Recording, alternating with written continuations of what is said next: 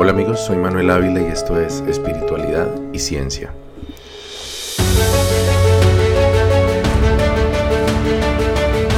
La aprobación de nuestros visados para vivir temporalmente en Canadá llegó mientras me encontraba combatiendo mi crisis de ansiedad.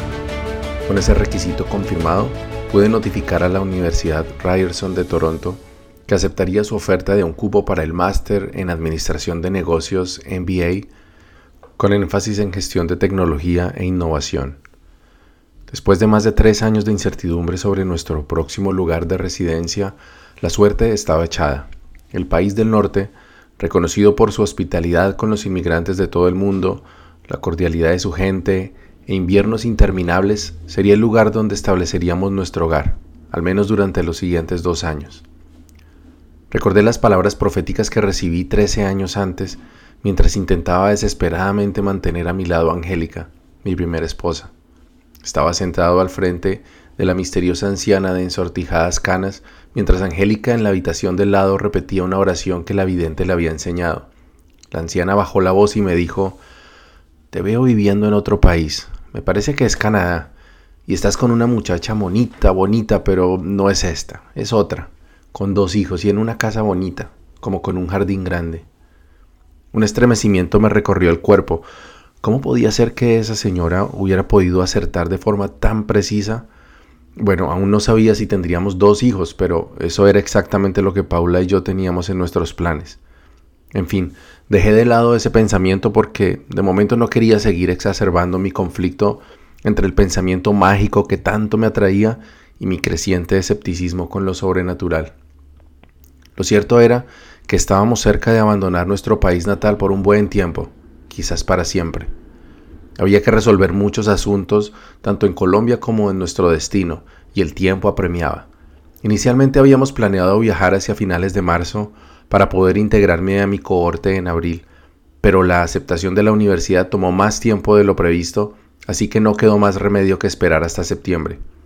La dilación resultó providencial, ya que de haber tenido que viajar en primavera, no habríamos tenido tiempo suficiente para completar algunos asuntos, como la venta de nuestro apartamento, muebles y enseres de valor, y mucho menos para despedirnos del país de la forma en que queríamos hacerlo, viajando.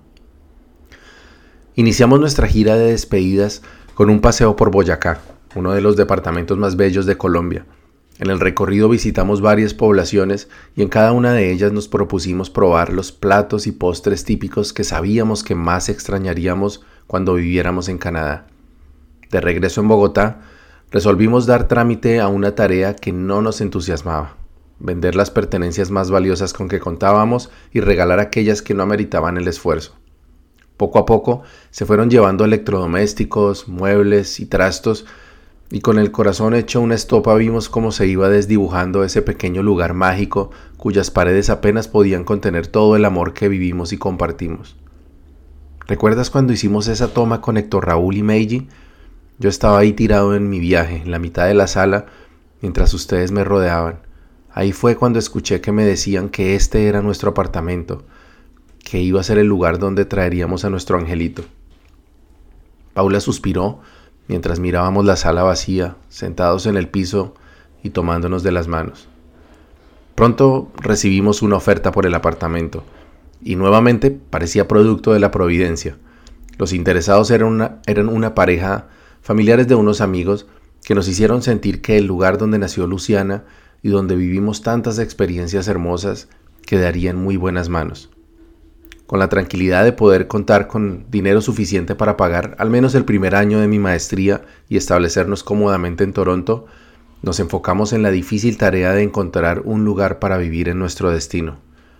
Pronto entendimos que tratar de encontrar remotamente una vivienda en un país desconocido sería una tarea laboriosa. Paula y yo visitamos docenas de anuncios clasificados en línea e incluso usamos los servicios de una agente inmobiliaria en Toronto pero al cabo de un par de semanas concluimos que probablemente tendríamos que rentar un lugar temporal a través de Airbnb y continuar nuestra búsqueda una vez llegáramos a Canadá. Los sitios que más nos gustaban tenían precios inalcanzables para nuestro presupuesto y los que no lo eran sabíamos que nos harían extrañar a nuestro apartamento de Bogotá más de la cuenta. El único lugar que encontramos que reunía todos los requisitos y cuyo dueño además no tenía problema con que no tuviéramos historial crediticio en Canadá era un bello apartamento ubicado en el centro de Toronto, que además resultó ser una estafa en la que afortunadamente no caímos. A pesar de nuestro afán, teníamos claro que no giraríamos ni un solo dólar antes de confirmar la legitimidad del arrendador por los medios que tuviéramos a nuestro alcance. Solo hallamos una opción que superó la debida diligencia y que, aunque no atraía demasiado a Paula, a mí sí me había logrado entusiasmar. Era una pequeña casa de puerta roja con chimenea, un florido antejardín y verde césped que coincidía con el lugar que yo imaginaba siendo niño cuando fantaseaba vivir en Norteamérica. El lugar también parecía corresponder con la visión de la bruja de Santa Marta. El precio era más que justo y ya habíamos confirmado la legitimidad del anuncio mediante una llamada que hicimos directamente a la agencia inmobiliaria en Toronto. El único problema era, como no, que no teníamos historial crediticio ni referencias en Canadá. Dependíamos de que Laura, que era el nombre de la propietaria, nos diera su voto de confianza sin contar con esos requisitos. Hicimos un esfuerzo enviándole evidencias de mi trabajo con David Collins y la oferta de la Universidad Ryerson e incluso hicimos una videollamada en la que hubo muy buena empatía entre Laura y nosotros. Aún así, Laura prefirió no asumir el riesgo de arrendar su casa a un par de inmigrantes sin referencias que ni siquiera habían llegado aún al país. Con la amarga noticia de que Laura eligió a otros arrendatarios sobre nosotros, emprendimos la siguiente etapa de nuestra gira de despedida por Colombia. Por primera vez en mi vida, Luego de más de ocho años de tomar yagé frecuentemente y justo después de decidir que el yagé no seguiría siendo parte de mi camino espiritual, haríamos esa peregrinación que habíamos postergado al santuario de la planta sagrada, la selva del Putumayo. La idea de hacer ese viaje había rondado mi mente por mucho tiempo. En 2010, poco después de iniciar mi aventura chamánica, hicimos un viaje a la selva amazónica junto con mis padres y Ana María, en esa ocasión, sin embargo, no fuimos al departamento del Putumayo, sino al Amazonas, que es más turístico y donde no conocíamos a ningún taita. Aquella fue una experiencia memorable, pero me quedé con el sinsabor de haber tenido que recurrir a una chamana desconocida para tomar yagé en la selva y no haberlo hecho con el taita Gregorio, con quien construimos fuertes lazos de afecto y confianza después de más de seis años de ceremonias. Yo estaba aterrorizado ante la perspectiva de participar en una nueva toma de yagé después del calvario que sucedió a mi última experiencia con el elemental. Pero por otra parte, no quería irme de Colombia teniendo un último recuerdo tan amargo del yagé. Al fin y al cabo, el yagé fue la puerta de entrada al camino en el que encontré las cosas más valiosas que tenía en mi vida. Anestesié mi miedo diciéndome que el motivo del viaje no era necesariamente tomar yagé, sino visitar su territorio y darle las gracias por todo lo que habíamos recibido. Si no me sentía seguro, no me obligaría a tomarlo. Fue así como emprendimos nuestro viaje a Mocoa, capital del Putumayo, departamento que colinda con las repúblicas de Ecuador y Perú. Viajamos por tierra durante 13 horas en un cómodo bus de dos plantas y esta vez nos acompañaron mis padres, mi hermana Laura, su hijo Santiago y Lina, una joven artista que apenas iniciaba su camino en el chamanismo. Mocoa no es una ciudad, sino una población de menos de 60.000 habitantes, y el primero de abril de ese año, después de varias horas de lluvias excepcionalmente torrenciales, sufrió lo que fue hasta ese momento la peor tragedia natural de su historia. Tres ríos y dos quebradas que surcan a través de Mocoa se desbordaron y causaron inundaciones y avalanchas de lodo que arrasaron, anegaron y cegaron la vida de más de 1.400 hombres, mujeres y niños. Unos 200 más nunca pudieron ser encontrados y más de 15.000 resultaron damnificados. Se dice que todos los habitantes de Mocoa perdieron por lo menos a un familiar o un amigo en esa tragedia. Llegamos a la población el 22 de junio, menos de tres meses después de esos hechos, y tal como imaginamos nos encontramos con una ciudad semidestruida. Nuestro bus nos dejó en la ribera del río Mocoa, donde vimos casas devastadas, en seres destrozados e incluso ropa de las víctimas. Nuestro primer destino era la casa de Carmen Hakanamijoy, una amiga de mi hermana Julia y miembro de la comunidad Kamensá, que por fortuna no se vio afectada directamente por las inundaciones, ya que su resguardo se encuentra en una de las zonas con mayor altitud de la ciudad. Carmen y su familia, quienes gentilmente nos ofrecieron su vivienda para alojarnos durante nuestra estancia en Mocoa, se habían salvado de la inclemencia del clima, pero no así del abandono estatal ni de la injusticia social que son rampantes en Colombia, sobre todo en las zonas más alejadas de la capital. Mientras descansamos de nuestro largo viaje, Carmen nos hizo un recuento de las innumerables desventuras que tuvo que sortear durante su vida adulta como mujer, madre y líder comunitaria. Putumayo fue uno de los departamentos de Colombia que más sufrió el conflicto armado que desangró a Colombia durante décadas. La pobreza y olvido por parte del Estado habituales desde el inicio de la República, fueron el caldo de cultivo sobre el que el narcotráfico, la guerrilla y más recientemente los grupos paramilitares convirtieron al departamento en uno de los mayores productores mundiales de pasta base de cocaína y titular recurrente en las noticias de la guerra. La droga, que pudiera al menos haber traído algo de abundancia económica a los habitantes del departamento, solamente sirvió para enriquecer a la corrupta élite política y a los señores de la guerra.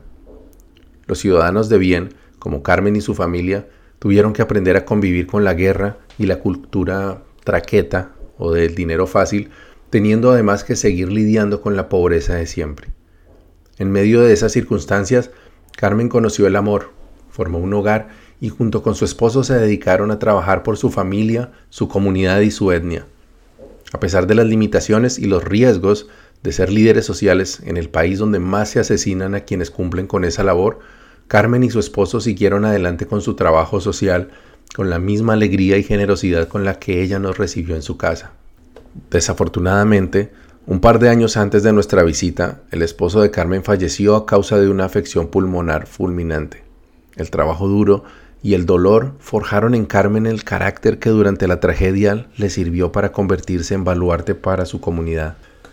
La noche se alargó en medio de historias de su pasado y relatos sobre la noche de las inundaciones, como el que Carmen conoció sobre una mujer a quien la creciente le arrancó de los brazos a su pequeña hija y luego vio a su hijo desaparecer entre las aguas mientras intentaba rescatar a su hermanita. Conocer de cerca hechos tan terribles fue sin duda sobrecogedor, pero al menos parecía que mi ansiedad estaba bajo control. Un par de meses atrás, esas mismas historias me habrían causado un ataque de pánico. Aún así, yo estaba a pocas horas de tomar yagé nuevamente y de solo pensar en ello se me helaban las manos. Ya recostado en mi colchón, cerré los ojos cuando me venció el cansancio y aún no sabía si al día siguiente sería capaz de tomarme ese último sorbo de cielo antes de decirle adiós a mi amado y sufrido país. El camino duró unas dos horas. Antes de iniciar el tramo que debíamos hacer a pie, nos detuvimos en un almacén y compramos los alimentos que nos encargó la mama Carmen Chindoy, esposa del Taita Gregorio. A pesar de mi miedo, sentí alegría de hacer ese recorrido que por tantos años anhelé. Pronto nos encontramos con la gigante sonrisa del taita grego y la majestuosidad de la famosa cascada del Hornoyaco que adornaba la entrada de su finca. Por fin había cumplido la cita que Mara me recordaba de vez en cuando. Tienes que visitar al yajé en su casa, no se te olvide. Era como una peregrinación que todo yajenauta debería hacer en algún momento de su vida, y casi todos mis amigos chamanes ya lo habían hecho, pero yo Pospuse inconscientemente el compromiso hasta el último momento. Había querido estar preparado, vencer el miedo a dejarme llevar, a enfrentar la muerte, a sentir la oscuridad. Quería ser el hombre de sabiduría que el taita Mauricio Vicencio me había dicho que aún estaba lejos de ser. Pero allí estaba, frágil y lleno de miedo, en el punto más bajo de mi camino espiritual y sin más tiempo para seguir mi entrenamiento con el yajé. La tarde se esfumó en medio de los cuentos de Grego y la contemplación de la belleza de la selva. La encargada de la cocina nos ofreció una agua panela con pan y pronto estuvimos reunidos en la maloca que domina la parte alta de la finca. Éramos unos 50 o 60 invitados, incluyendo algunos extranjeros, lo cual hacía un pequeño grupo para lo que se acostumbraba con el taita Gregorio. No recuerdo haber tenido tanto miedo de tomar yagé como esa noche. pero no estaba dispuesto a irme para Canadá con el recuerdo de no haber sido capaz de tomar la planta sagrada estando en el corazón de la selva. Creo que Grego me dio una ración un poco más pequeña y la apuré tan rápido como pude. Luego regresé a mi estera y me recosté a esperar que pasara lo que tuviera que pasar. El miedo dio lugar a la introspección y al parecer la humildad estaba logrando lo que la obstinación nunca alcanzó. Era cierto que el viaje del Taita Gregorio siempre fue más suave que el que dio inicio a mi tormento, pero esa noche estaba siendo aún más noble que todas las veces anteriores. También me sucedió algo que hacía tiempo no experimentaba. La pinta enteogénica se intercaló con largos ratos de sueño profundo y extrañas sensaciones en duermevela. Fue una noche larga, extraña y mística, pero también de profundo sosiego. El espíritu del yajé pareció escuchar mi plegaria de misericordia y me regaló una experiencia maravillosa. En medio de mis sueños y visiones durante esa toma hubo una particularmente inquietante. Me encontraba desnudo, encerrado en una horrible celda junto con otros 20 o 30 hombres, también desnudos que lloraban y pedían ayuda. En la base de las cuatro paredes de la oscura estancia había una zanja donde todos echaban sus excreciones y en la parte superior pequeñas ventanas con barrotes por las que apenas se alcanzaba a ver hacia el exterior. Mientras me encontraba en ese lugar, empecé a sentir la familiar desesperación que antecedía a los episodios más sombríos de mis viajes de Yahé. Entonces respiré profundo, relajé mi cuerpo y me di cuenta de que esa repugnante celda era la ansiedad de la que estaba tratando de escapar. Fue la misma sensación que tuve 15 años atrás cuando la marihuana me hizo ver la tristeza que sentía por la separación de mi primera esposa, como si se tratara de una jaula en la que me encontraba atrapado. Con esa comprensión, sentí que me elevé. Atravesé las rejas de mi celda y sobrevolé el verde prado que brillaba al otro lado de la pared. Después de flotar un rato, encontré a un grupo de gente que se reunía al frente de una tarima, de esas que se arman en las plazas centrales de los pueblos durante sus ferias. Me dirigí hacia el escenario y a quién encontré allí sino al mismísimo Samael aún Beor y a su esposa Litelantes, ataviados con sus coloridos atuendos ceremoniales e inquietantes tocados. Samael llevaba en su puño la grotesca espada con la que recordaba haberlo visto en alguna fotografía. Sus rostros mostraban el desconcierto de verme allí flotando y no gritando en mi encierro. Sabía que ellos me habían puesto en ese lugar, pero aún así sentí cariño por esos dos seres a quienes sentías cercanos a pesar de nunca haberlos conocido más que por libros y conferencias del oscuro gurú gnóstico. Les dediqué una última mirada, me despedí de ellos y me alejé de ese lugar sintiendo pena por los pobres inconscientes que se quedaron dominados por su embrujo. En la mañana, después de un buen desayuno de campo, busqué al Taita Gregorio para agradecerle por la ceremonia y contarle sobre mi sueño. Me di cuenta de que nunca había hablado sobre la gnosis con él quizás asumiendo que al igual que la mayoría de los chamanes que conocí, también él era seguidor secreto de las enseñanzas de Samael. No podía estar más equivocado. Gregorio me habló de su visión sobre la gnosis samaeliana y cómo había visto decenas de personas cuyas vidas se fueron a pique por culpa de la secta. Sin embargo, haciendo gala de su sabiduría, el Taita me aconsejó agradecer lo que aprendí durante los años en que creí en esas enseñanzas y me sugirió que tal vez más adelante podría volver a esa cárcel y ayudar a otros a salir de su encierro. Esa mañana me encontraba tan emocionado de haber tenido nuevamente una ceremonia de yajé con pinta armoniosa, reveladora y sin drama, que accedí a recibir una infusión de chichaja, otra planta sagrada a la que los indígenas de las etnias Inga y Cofán consideran como la esposa del yajé. Según los recuentos de amigos que la habían probado, sobre todo del abuelo Luis, la experiencia con la chichaja era menos intensa en la mente, pero mucho más demandante para el cuerpo. El efecto más común de la planta era una parálisis completa, que a veces sobrevenía intempestivamente mientras la persona se encontrara de pie. Por eso, la mamá Carmen me indicó que debía recostarme inmediatamente después de recibir la toma y permanecer allí hasta que me pasara su efecto lo cual además solía ser un tiempo más prolongado que el del efecto del yagé. Así lo hice tan pronto como acabé de beber el medio litro de infusión que se requería para hacerla limpia. Inquieto pero emocionado, esperé las sensaciones de escalofrío, temblor y peso en el pecho que tanto había escuchado, y me intrigaba la posibilidad de no ser capaz de mover mi cuerpo estando consciente. Pero nada de eso ocurrió.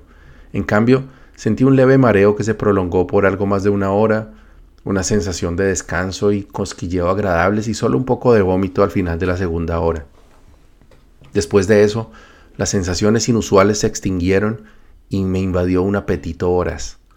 Entonces me levanté y me dirigí hacia la cocina para buscar comida. Allí me encontré con Paula y con la mamá Carmen, quien sorprendida me preguntó cómo había hecho para llegar hasta allá sin ayuda. Le conté que ya me sentía normal, ante lo que ella reaccionó con una expresión que me hizo comprender que la chichaja había sido excepcionalmente bondadosa conmigo. Motivado por mi buena suerte con las plantas sagradas durante esos dos días, accedí a tomar yagé nuevamente en la noche, antes de regresar al día siguiente a Mocoa. Al igual que la noche anterior, mi experiencia fue tranquila y agradable, pero no tuve visiones ni sueños. En cambio, me hallé en un profundo estado de introspección consciente en el que revisé los acontecimientos de los últimos meses y elucubré sobre lo que nos aguardaba cuando llegáramos a un país desconocido en el que ni siquiera teníamos un lugar para vivir. También tuve una revelación inquietante. Me vi a mí mismo como un espíritu infinito que no terminaba de sentirse a gusto dentro de un cuerpo humano. Especulé que dicha inquietud podría ser la causa raíz de mi trastorno obsesivo compulsivo. Sentí que mi alma no había acabado de nacer en la tierra porque aún se aferraba a su existencia incorpórea prenatal, dejándome en un limbo que no terminaba de atravesar. Me di cuenta además que mi miedo a nacer se ocultaba detrás del miedo a la muerte y que por eso me costaba tanto dejarme llevar por el yajé, soltar el pasado y enfrentar la incertidumbre. A lo que de verdad le tenía miedo era a nacer, porque ello significaba también morir a mi existencia anterior. Pensé en Diana y lamenté que las cosas hubieran terminado de la forma en que lo hicieron, pero agradecí que después de todo pude pasar la página sin más que lamentar que algunas lágrimas, el dolor que le causé a, a Paula y la salud mental que aún necesitaba terminar de sanar. En mi corazón agradecí a Diana por ser una maestra en la sombra, al igual que lo fue Samael en su momento. Antes de que terminara la noche, el universo nos regaló un hermoso cielo lleno de estrellas, y al calor del fuego disfruté de las dulces notas de la guitarra del Taita Gregorio, con la convicción de que todo saldría bien para nosotros. No pensaba que algún poder mágico nos protegería o que estábamos predestinados para la felicidad absoluta, pero por primera vez sentí que creía con certeza en esas palabras que recibí durante mi ceremonia en la quebrada Juan Curí dos años atrás. Pase lo que pase, siempre, siempre encontraré la manera de volver a ser feliz. El sol se asomó por encima de las copas de los árboles y me encontró lleno de gratitud por una noche mágica y una reconciliación completa con el yajé. Pero si la noche había sido pródiga en regalos espirituales, la mañana que empezaba traería consigo un evento que puso a prueba mi naciente escepticismo y me hizo pensar que solo tal vez los milagros sí existen. Poco después de tomar el desayuno, mientras me encontraba listando nuestras cosas para el viaje de regreso, sentí la vibración de mi teléfono en el bolsillo. Aquello me sorprendió porque en la mayor parte de la finca la señal de mi red celular era muy débil y además porque el número llamante aparecía como privado. Tomé la llamada y al otro lado escuché la voz de un hombre que me habló en inglés. Is this Manuel? I am Ray Cochrane, Laura Lee's realtor, and we want to know if you are still interested in the house at One Calmar. ¿Hablo con Manuel? Soy Ray Cochrane, el agente inmobiliario de Laura Lee, y queremos saber si aún estás interesado en la casa en el 1 de la avenida Calmar. Me costó entender lo que estaba escuchando, no porque no entendiera el acento, sino porque no podía creer que fuera posible. El agente me contó que el arrendatario que Laura eligió inicialmente se había retractado de su oferta y Laura y su familia estaban a pocas horas de abordar un avión para radicarse nuevamente en China.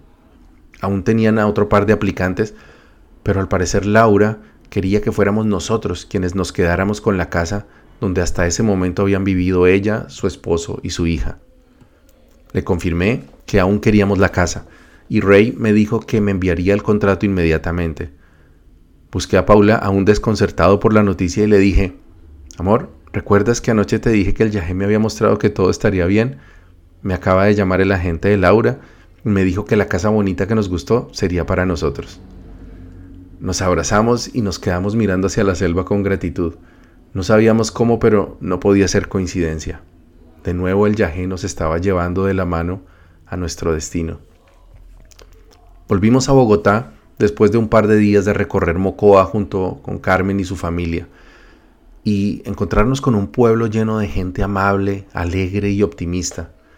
De no haber sido por las evidencias de la inundación en la ribera del río y las docenas de afiches en los postes y paredes buscando desaparecidos, nunca habríamos adivinado que la peor tragedia de su historia se había cernido sobre esa bella población apenas unas semanas atrás. Es al parecer la virtud de quienes han descendido al infierno muchas veces poder elevarse sobre la calamidad, transmutar el dolor en acción y encontrar la fuerza para volver a sonreír. Fue Mocoa, la casa del Yahé, que me demostró que pase lo que pase, siempre se puede volver a ser feliz. Nuestros últimos días en Colombia transcurrieron en los lugares que más queremos, al lado de quienes amamos. Visitamos la casa de mis abuelos, donde se encuentran muchos de mis mejores recuerdos de la infancia y algunas de las personas a quienes más admiro. Luego compartimos en la casa de mis padres con mi querida prima Tania y su familia, y luego pasamos una semana en Medellín despidiéndonos de la familia de Paula y sus amigos. Entre esas despedidas, la más difícil fue la de don Ricardo, el abuelo materno de Paula. Acababa de cumplir 92 años y su salud se había deteriorado rápidamente en los últimos meses.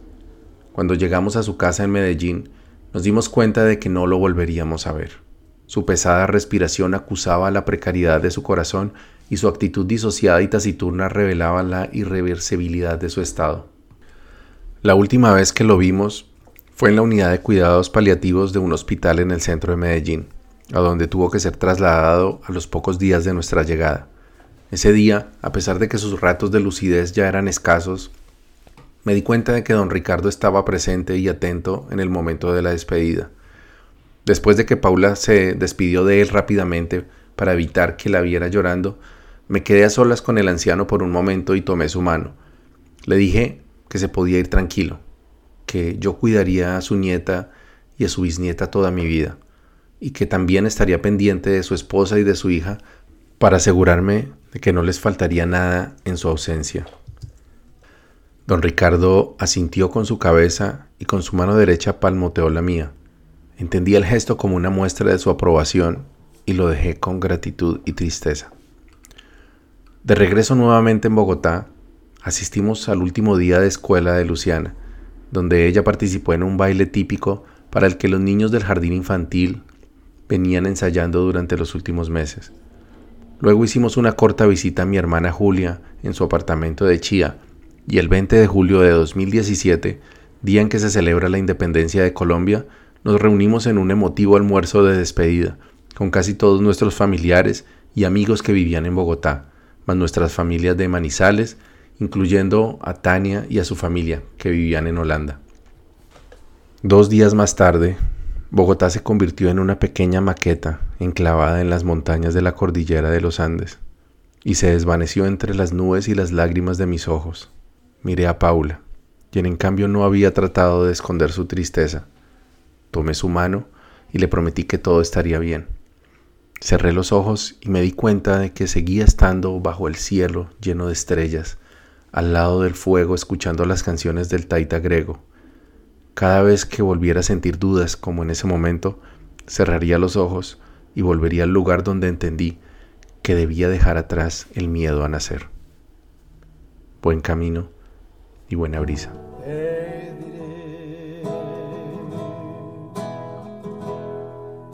que